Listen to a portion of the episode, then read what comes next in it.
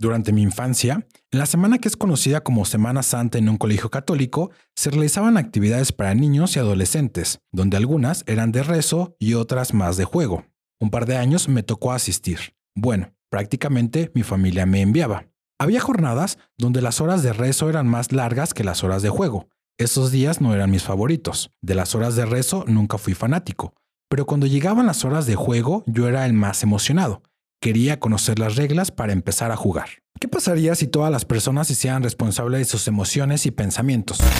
Sabático y pandémico. Un año que me volvió a llenar de vida y de ganas de seguir explorando y descubriendo este mundo, de disfrutar esta maravillosa experiencia humana que un día pensé había terminado. Aprende a escuchar. El universo se creó a partir de una gran explosión. El punto más oscuro de la noche es justo antes de comenzar a amanecer. Hola a todos, mi nombre es Salvador. Fui víctima de un atentado con granadas de fragmentación cuando tenía 18 años en la ciudad de Morelia. Quiero compartirte mi experiencia en esta aventura que me tiene fascinado. Sé feliz en el presente y ten una visión emocionante del futuro. Existen muchas formas de contar una historia y esta es la forma de contar la mía. Muchas gracias. Recuerda, pausa, respira y sigue fluyendo. Hola de nuevo y muchas gracias nuevamente por escuchar. Si te ha gustado el podcast, te invito a que te suscribas en el botón de seguir y lo compartas. Me ayudaría bastante.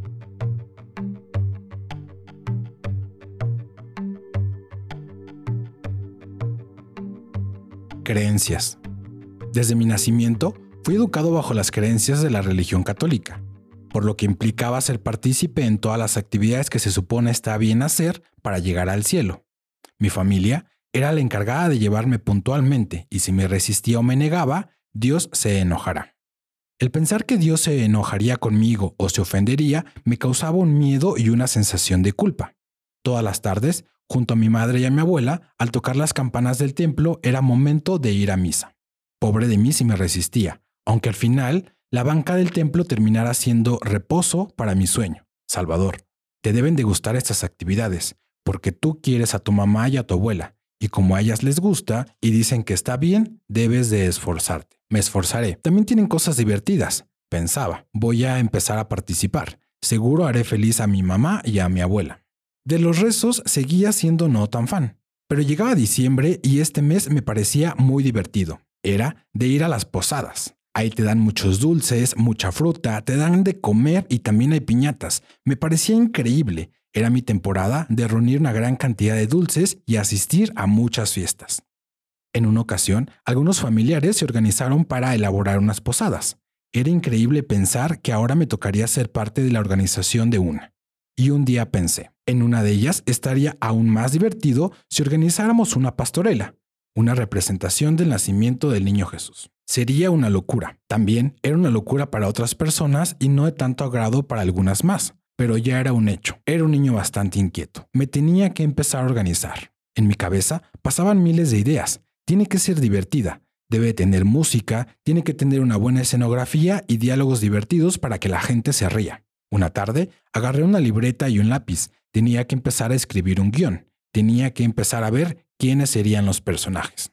Como no me sabía detalle la historia, busqué uno de los libros de cuentos donde venía relatada y guardé los otros folletos de mi mamá que tenían muchas frases que se repetían. Estos no me funcionaban. Empecé a leer el cuento y a sacar los personajes. Empecé a visualizar cómo sería el desarrollo de la historia. Al momento que empecé a sacar los diálogos, me di cuenta de que no todo me funcionaba. No tenía diálogos divertidos y graciosos. La gente no se va a reír, pensé, así que le metí mano y elaboré algunos más divertidos. Terminé el guion y la pastorela se llevó a cabo. Fue muy divertida. Todos la pasaron muy bien y a mi mamá y a mi abuela las hizo muy felices. Con el paso de los años, empezaron a llegar momentos donde el tener que participar en algunas actividades de la iglesia ya me empezaba a incomodar. Salvador, recuerda, si participas, habrá felicidad y Dios no se enojará contigo. Dios debe estar observándome todo el tiempo, pensaba. Y para ser honesto, sí hubo un momento de mi vida que me era muy incómodo y un poco aterrador. Por mi culpa, por mi culpa, por mi culpa.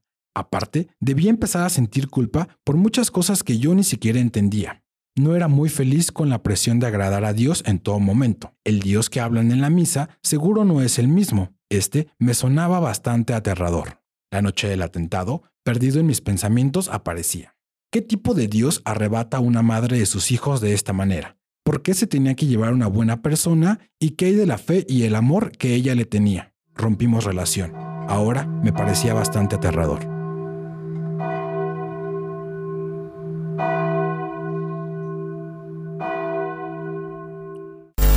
Cuando dejé de mirar al cielo y empecé a conocer mi interior, lo reconocí más fácil y ahora no me parece tan aterrador. La importancia de las creencias y el rumbo que le dan a nuestra vida. El desaprender duele, y más si es de personas que tanto amaste, pero la idea es ser mejor que nuestros padres y madres. Seguro que ellos estarán muy felices por nosotros. Elegí el personaje de un rey mago en la pastorela. Me gustaba pensar que podía hacer magia. Ahora creo en la magia de la vida en la magia que se puede generar a través de contar nuestras propias historias y el cambio que generamos al momento de contarlas.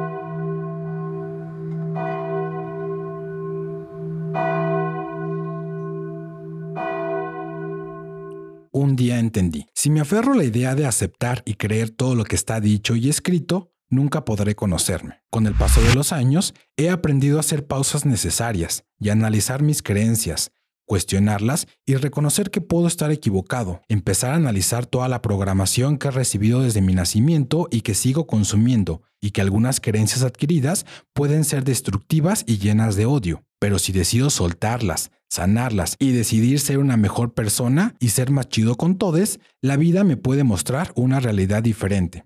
El reconocer lo que representa la responsabilidad de ser coherente con lo que pienso, digo y hago y cómo influye para la guía de mi vida y el bien que hago a mi entorno, la responsabilidad que tengo para que mi paso sea favorable y amigable con mi entorno, con todo mi mundo. Un pensamiento puede transformar el mundo, una palabra puede matar, una acción puede cambiar la vida. Poco a poco empecé a identificar mis creencias limitantes que han sido construidas a través del miedo y la culpa, que también es una forma de sometimiento, ¿Realmente todo lo que me han dicho es verdad o vivo en un mundo lleno de mentiras? Y sobre todo, seguir trabajando para que la ilusión que presenta mi mente no sea un engaño y visualice lo que yo he querido construir. Cuando era un niño, me gustaba jugar con los cassettes de música que tenía mi papá en la casa. Los sacaba de sus cajas y formaba en el piso algunos caminos y figuras, muy cercanos uno del otro, para que al momento de empujar el primero, al caer, creara el efecto dominó. Realmente me encantaba jugar. Ahora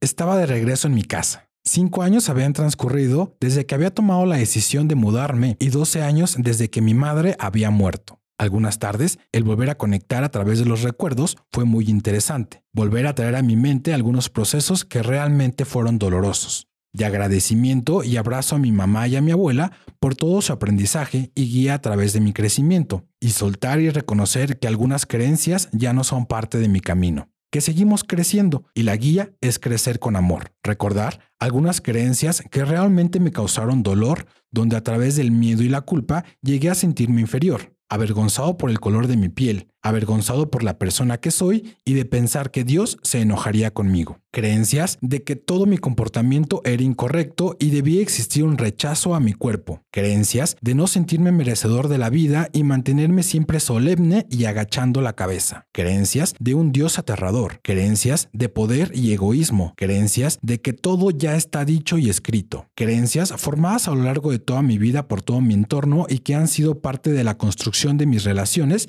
y la decisión que he tomado a partir de ellas, creencias llenas de miedo y enojo que también pueden enfermar. Muchas creencias necesitan ser sanadas, muchas generaciones merecen ser sanadas. Y también el recordar la responsabilidad que tienen muchas instituciones y muchas religiones que en lugar de sumar en la construcción de un mundo mejor, sigan incitando a una división y una guerra que parece eterna. Y su responsabilidad por el daño y terror causado a través de generaciones derivado de la búsqueda del poder que ha terminado y sigue terminando con la vida de muchas personas. La idea es soltar y construir un camino más ligero. Un día entendí, si me aferro a la idea de aceptar y creer todo lo que está dicho y escrito, nunca podré conocerme. Si te ha gustado el podcast, no olvides compartirlo, me ayudaría bastante. También te invito a conocerme en mis redes sociales. Puedes encontrarme como Salvador-Dita, tanto en Instagram como en Twitter. Ahí nos podemos leer. Nos vemos en el siguiente episodio. Muchas gracias por escuchar.